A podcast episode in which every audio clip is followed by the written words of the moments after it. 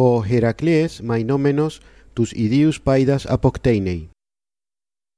Μετά δε την προσμηνίας μάχεν, συνέβε το Ηρακλέη, κατά ζέλον Χέρας μανέναη. Καί τους τε ιδίους πάιδας, χους εκ μεγάρας έιχεν, εισπύρ εμπαλέιν, καί τους του Ιφικλέους δύο.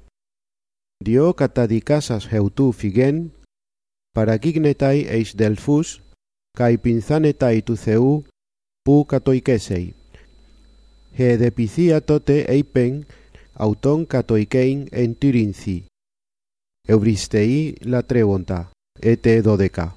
Καί επιτελέιν τους επιτασσομένους άθλους δέκα. Καί χούτος έφε, των αθλών συντελεστέντων, αθάνατον αουτόν εσεστάι.